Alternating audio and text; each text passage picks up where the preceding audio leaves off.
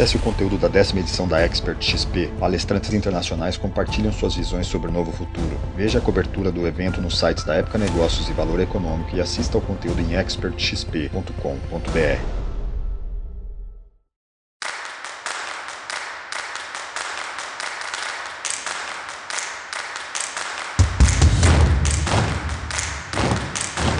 Editora Globo e Época Negócios apresentam Neg News o podcast que analisa os temas mais quentes da nossa época.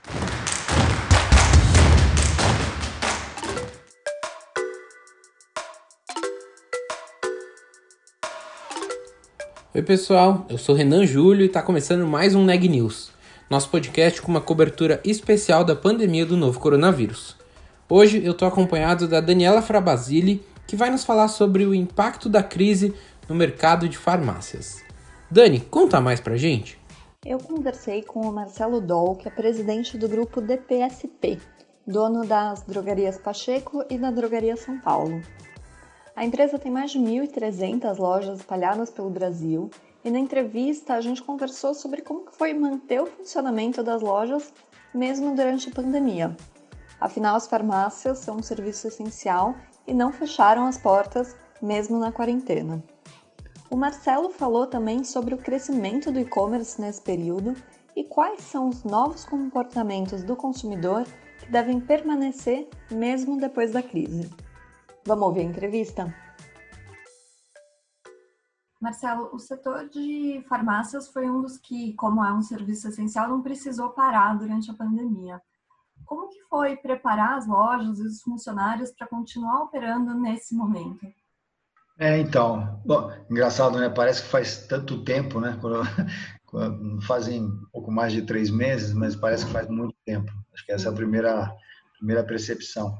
É, nós, é, na verdade, nós, logo no início de março, a gente criou um comitê de crise, na medida que a gente percebeu que, que esse assunto ia ganhar uma, uma importância, uma seriedade maior, e, e a gente definiu como companhia alguns pilares de atuação nesse período. Né? Basicamente, foram três grandes frentes. Né? A primeira, proteger o nosso pessoal, ou seja, proteger as pessoas que trabalham conosco, principalmente com a consciência que a gente sabia que, por se tratar de uma empresa que tem é, produtos essenciais, a gente provavelmente ia, ia manter as nossas lojas abertas e a gente sabia que isso é, teria um adicional de administração de risco e de, de segurança muito importante.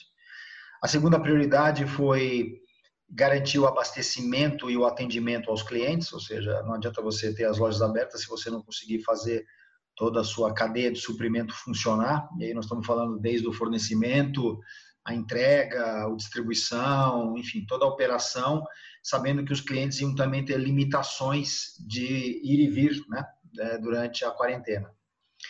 E a terceira frente foi proteger o negócio, né? ou seja, tomar medidas é, responsáveis para, apesar da gente é, ter ficado aberto esse período todo, mas é, garantir que a empresa tivesse as boas práticas e uma gestão muito bem administrada nesse período. Então, baseado nessas três premissas, a gente nós nós compartilhamos isso com a gestão da companhia como um todo. Logo no início, fizemos algumas reuniões com todo o corpo diretivo, gerentes, para divulgar que esse seria o nosso papel.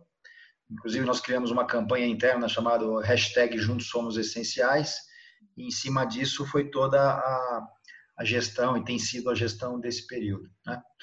E, de um modo geral, é, a gente conseguiu, acho que, cumprir bem, é, até agora, o papel nessas três frentes. Né? Então, muito embora, obviamente, uma empresa do tamanho da nossa, com mil e quase 1.400 lojas, 26, 27 mil funcionários, é óbvio que casos né, de Covid, obviamente, aconteceram, mas, porém, a gente teve uma, uma, uma possibilidade, uma capacidade de administrar muito bem, acompanhamento com médicos, enfim, várias frentes que nós atuamos para poder garantir que as pessoas estivessem bem cuidadas, bem protegidas e o ambiente estivesse protegido, né? E tanto na parte de atendimento também, com muitas, enfim, muitas frentes que depois eu posso comentar um pouco mais, que a gente é, decidiu fazer para poder garantir o atendimento e o abastecimento da, da população. E como que a pandemia chegou a afetar o volume de vendas nas lojas físicas e como que isso afetou também as, lojas, as vendas online do, do grupo? É, o, o, a pandemia ela teve, ela vem tendo, né, de uma certa maneira, várias fases, né? Então, hum. logo no começo, as primeiras duas, três semanas, ainda no mês de março, começo de abril, foi aquela, aquele avanço, vamos dizer assim, né, às lojas, porque as pessoas sabiam que iam entrar em, em quarentena ou estavam se organizando para isso e resolveram se estocar, comprar produtos porque achavam que iam ficar presas ou não ia, ia ter falta, ou enfim, né? Então isso fez com que as nossas vendas fossem extremamente alavancadas e isso gerou toda uma complexidade de abastecimento. O nosso modelo de negócio, você tem abastecimento todos os dias em todas as lojas, então de repente a demanda muda muito de perfil, você tem que responder rapidamente, né? E não adianta só nós, mas a própria indústria também tem que fazer isso, né? E depois, quando a quarentena se, insta, se instaurou definitivamente, aí criou-se uma certa acomodação e começou é, uma mudança muito grande de tipos de, de venda, mix de venda. Né? Então, você tem pessoas que procuravam é, tudo que está ligado à prevenção, então, vitaminas, produtos de, de prevenção à saúde de um modo geral aqueles medicamentos que né, foram amplamente divulgados na mídia como medicamentos de prevenção ou de profilaxia e, e tratamento para Covid, então, cloroquina, é, é, anita, todos os medicamentos que a, a mídia divulgou é, também foram extremamente acessados. Tanto é verdade que a Anvisa optou por é, fazer de alguns desses medicamentos medicamentos prescritos para evitar a, a, distorção da utilização deles, né? E, e alguns itens, como os, os, produtos que são mais ligados a, a dermocosméticos, para que, principalmente as mulheres que se usam para sair, para passear, para ir à rua, eles, eles tiveram uma retração de venda porque as pessoas estavam mais contidas. Então, o comportamento da sociedade determinou muito também as subidas e descidas de alguns, alguns medicamentos. Mas, de um modo geral, a gente teve a exceção das lojas de shopping center, porque os shoppings foram todos fechados, né? não é a, é a minoria das nossas lojas, mas tem uma quantidade né, razoável de lojas. Elas sim foram fechadas e agora aos poucos estão sendo reabertas, mas de um modo geral a gente conseguiu passar, tem passado pela, pela, pela situação com vendas digamos, é, diferentes em termos de mix, mas atendendo a população e com vendas próximas aos nossos prognósticos. Né? E como foi é, para vocês internamente conseguir garantir esse abastecimento lidando com uma, uma mudança muito grande nos produtos? Como você falou, nas primeiras semanas teve um aumento das vendas, depois o mix foi, foi foi variando um pouco ao longo das semanas. Como que vocês fizeram para manter o fornecimento junto com a indústria, como você falou, toda a cadeia de logística, com essas mudanças muito rápidas, né, acontecendo semana a semana? É, a gente se antecipou um pouco, né? Então você começa, enfim, a experiência vai vai trazendo também algumas alguns conhecimentos de comportamento, né? Então coisas desde como a gente conversar e desde, desde pós-carnaval nós começamos a conversar com algumas empresas e indústrias que têm operação fora do Brasil, na Europa, que já estavam vivendo a pandemia mais ou menos um mês antes, antes de nós. Então a gente já tinha um entendimento um pouco dos comportamentos de que estavam acontecendo lá. Isso nos ajudou a antecipar é, aumento de estocagem em alguns itens, os itens que provavelmente iam ter muito mais procura, tal. Isso ajudou bastante a, a gente conseguir a, a garantia da, do abastecimento. Além disso, é, os nossos centros de distribuição começaram a operar até em escalas maiores para poder garantir o fluxo de abastecimento e, a, e evitar rupturas né, de estoque. Então, todo o lado de, de antecipação foi muito importante e o esforço logístico também foi muito importante. A indústria enfim, também é muito parceira nossa, então um acompanhamento muito próximo com os principais players da indústria para nos ajudar a garantir que nós não tivéssemos falta, porque também era interesse deles, né? Então isso acho que aconteceu de uma forma bem bem saudável, diria assim. Você fez um comentário na pergunta anterior que eu acabei não comentando, foi as vendas online, e aqui... Isso, eu ia te comentar agora. É, aqui cabe só uma, uma explicação, é, é, as vendas online, sim, como a gente tem falado, o mercado como tem falado, né, o digital chegou de vez para ficar, então é, nós, nós temos uma operação já que já há algum, alguns anos operava o nosso e-commerce, mas no nosso setor o, é, não é um setor digamos que tem uma participação, uma penetração tão grande é, nesse, nessa modalidade de, de, venda. Mas a pandemia fez isso crescer 300, 400%, ou seja, a, o volume de venda de, de, de, produtos por canais digitais, não só uhum. e-commerce, mas tudo que é o não tradicional, vamos dizer assim, e aí eu vou até me estender, coisas que não são só a venda pelo e-commerce, mas é a entrega de delivery. Então, nós entregamos, nós começamos a entregar, todas as nossas lojas têm o que a gente chama de delivery de raio curto. O cliente pede o produto, ele ou compra pela internet ou compra pela, pela própria loja, a loja manda entregar e ele passa o cartão na, na frente da casa dele e recebe o produto. Quer dizer, a gente começou a implementar coisas que até são mais ao modelo antigo, vamos dizer assim, porque a gente precisava garantir que o produto chegasse na casa do cliente, porque provavelmente ele não poderia chegar na loja. Né? Então a loja também aumentou os tentáculos né, de, de, de atuação dela e não só através do digital. Mas toda essa as empresas de entrega, enfim, tudo isso somado, a gente multiplicou por quatro praticamente a participação do, do nosso da nossa venda não tradicional nesse período. E tem sido também um desafio muito grande porque você tem um planejamento de crescer isso nos próximos dois anos e você cresceu isso em, em três semanas. Né? Hum. Então, imagina o tamanho do desafio que isso, que isso gera para nós. Como que vocês fizeram para lidar com esse desafio de um aumento tão expressivo e é, não estava sendo é, esperado no é, do ano? Testar, testar a gestão ao extremo, e ainda mais com uma boa parte da empresa trabalhando em home office, né? Então, hum. implementar Acho que tem um exemplo bem interessante que acho que, que mostra bem a capacidade né, das, das, empresas e, dos times se superarem, né?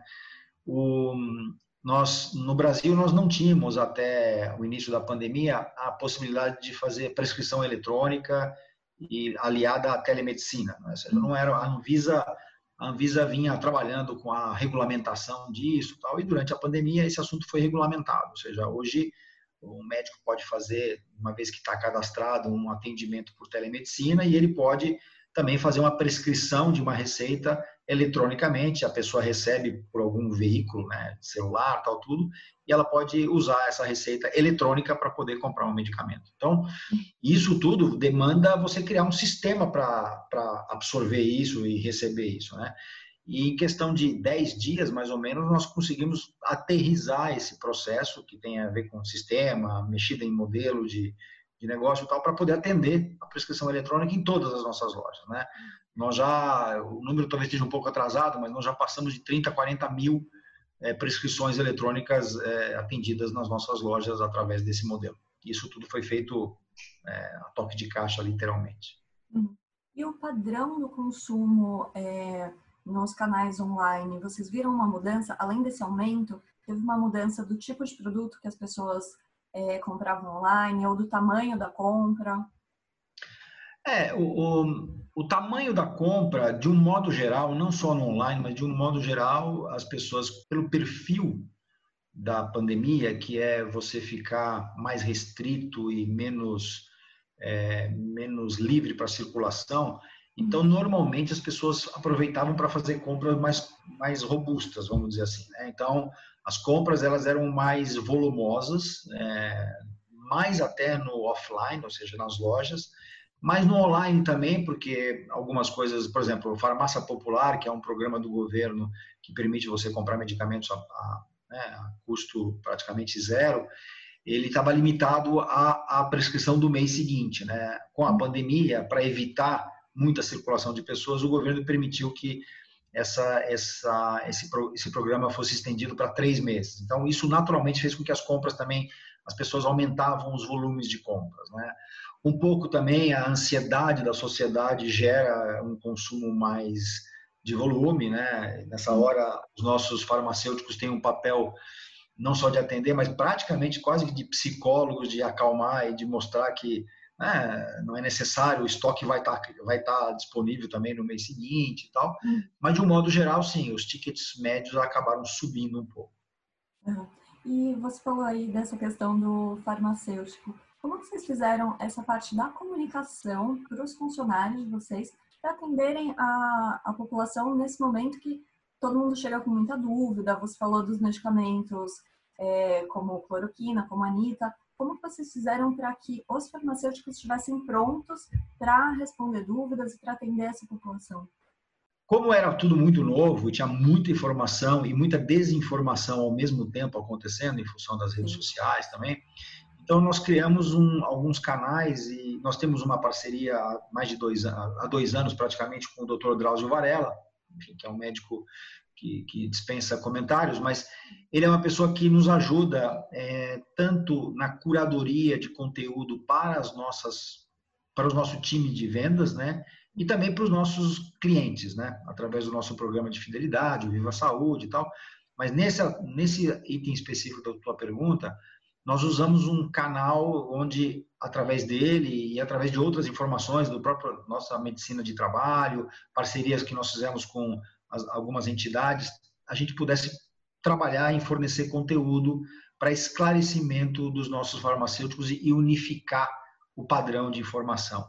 Principalmente essas informações que entraram rapidamente e saíram sobre ah, os medicamentos que eventualmente eram de cura, e isso tudo criou muita ansiedade, muita dúvida, muita, muita preocupação dos clientes e, e nós, através dos farmacêuticos, tentamos sempre tranquilizar, acalmar e orientar na medida do possível. Vou aproveitar esse seu comentário para perguntar o que, que você acha que fica para o futuro do setor de farmácias aí para um pós-pandemia, para o próximo ano? Como que o que que muda? Olha, é, tem algumas coisas que são difíceis ainda de fazer prognóstico, né? Mas de um modo geral, eu diria o seguinte: é, o papel das farmácias e o papel nosso da DPSP nesse contexto, ele aumenta o protagonismo com certeza depois dessa pandemia. Uhum. E a prova disso é o que aconteceu com, a, com, a, com as lojas, com as farmácias durante esse processo. A gente virou o local onde as pessoas iam procurar os medicamentos que eventualmente pod poderiam trazer a cura, depois produtos da, de proteção, como máscara, álcool gel, enfim, uma quantidade impressionante de volume que, que, a, que a, sociedade, os clientes buscaram ao longo desse período. É, as vacinas, a gente teve campanhas de vacinas, não da Covid, obviamente, mas das vacinas tradicionais também, no começo do, elas foram antecipadas e a gente também vacinou uma boa parte da, através das nossas lojas. Acho que isso é um papel que vai ficar. Eu imagino o ano que vem, quando, enfim, em algum momento a gente tiver a vacina da, da Covid, com certeza nós vamos ter um papel relevante na, na, na imunização da população. E agora, mais recente, os testes também de diagnóstico. Então, são coisas que talvez há uns dois, três anos atrás não faziam parte do, do, do portfólio de serviços e produtos da, nas farmácias e isso ganhou uma relevância muito grande. Então, na minha opinião, isso sim veio para ficar, o nosso papel como um protagonista de saúde né, mais, mais forte. Né? Eu acho que é, através do, da qualidade de atendimento que a gente tem, a capacidade também de interagir com o consumidor e dando uma informação de qualidade, que muitas vezes, né, o doutor Drauzio Farelo fala isso, os farmacêuticos são os médicos lá do passado, é era, o primeiro contato que as pessoas tinham com a medicina mesmo através de um farmacêutico, né?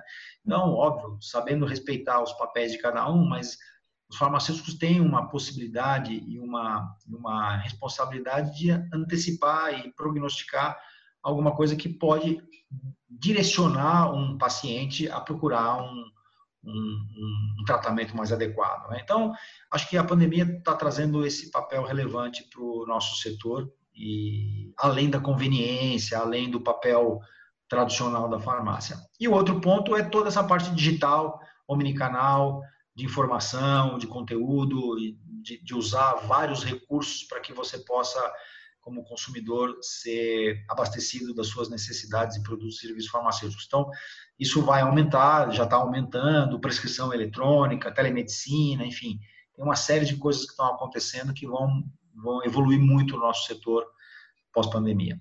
Uhum. E o setor de farmácias ele estava com uma forte expansão em loja física no Brasil até o ano passado, né? Como que isso foi afetado durante a pandemia e o que você imagina aí para o futuro? A gente vai continuar nessa expansão? Olha, eu, eu acho que é, é, é natural que durante a pandemia é, os projetos. Nós inauguramos algumas lojas né, durante a pandemia, nos meses todos, lojas que estavam já em, em fase final de, de construção e tal. A gente continua buscando a nossa expansão, então eu diria que nós enfim, estamos sendo um pouco mais seletivos, mas não, não, nós não mudamos o nosso, o nosso, o nosso, a nossa postura, ou seja, a crença das farmácias físicas uh, continuarem tendo um papel relevante, eu acho que vai continuar.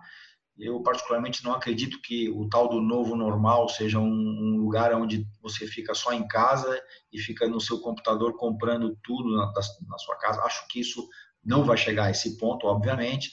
Acho que a sociedade vai, já está, né? Se você for andar em São Paulo agora, você vai ver como é que está a cidade, né? Então, a cidade está aos poucos tentando, né, voltar ao normal. Obviamente, a gente tem que ter muita responsabilidade para que a gente não crie um problema maior lá na frente. Mas eu acredito que isso vai voltar e a, a conveniência, a capacidade de usar as farmácias como um ponto avançado, é, próximo à sua residência para muitas necessidades que você tem, eu acho que vai, vai continuar. É óbvio que está ganhando um espaço relevante toda essa omnicanalidade, toda essa possibilidade de você melhorar a sua relação com, a, com as farmácias através de, informações digitais, através do seu celular, através de, de compras eletrônicas. Isso com certeza vai já, já estava andando e só está aumentando a velocidade, né? Então, eu particularmente acredito que as farmácias físicas vão continuar existindo e vão continuar eventualmente expandindo. Aí existem as empresas e as empresas, né? Existem como cada companhia pós-pandemia vai absorver isso e vai sair diferente e mais fortalecida. Notícias do dia.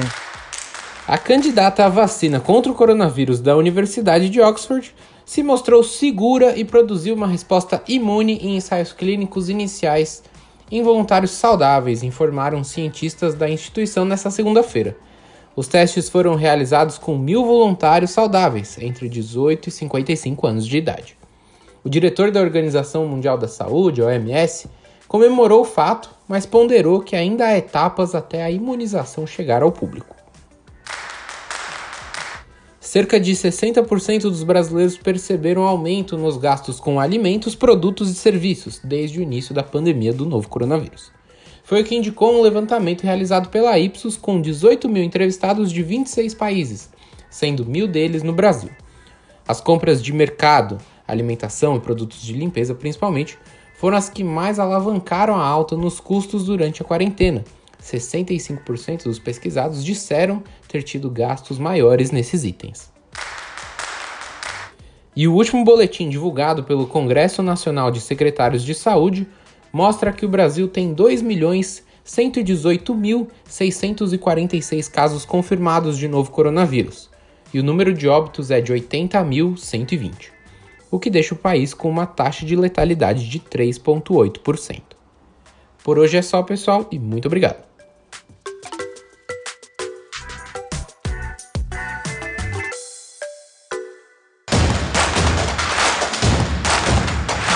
Esse podcast é um oferecimento de Época Negócios. Inspiração para inovar. Não deixe de conferir nossos outros podcasts. Presidente Entrevista Presidente. The Office. E os negócios da nossa época. Ouça, acompanhe, compartilhe. Vamos fazer deste podcast o nosso ponto de encontro.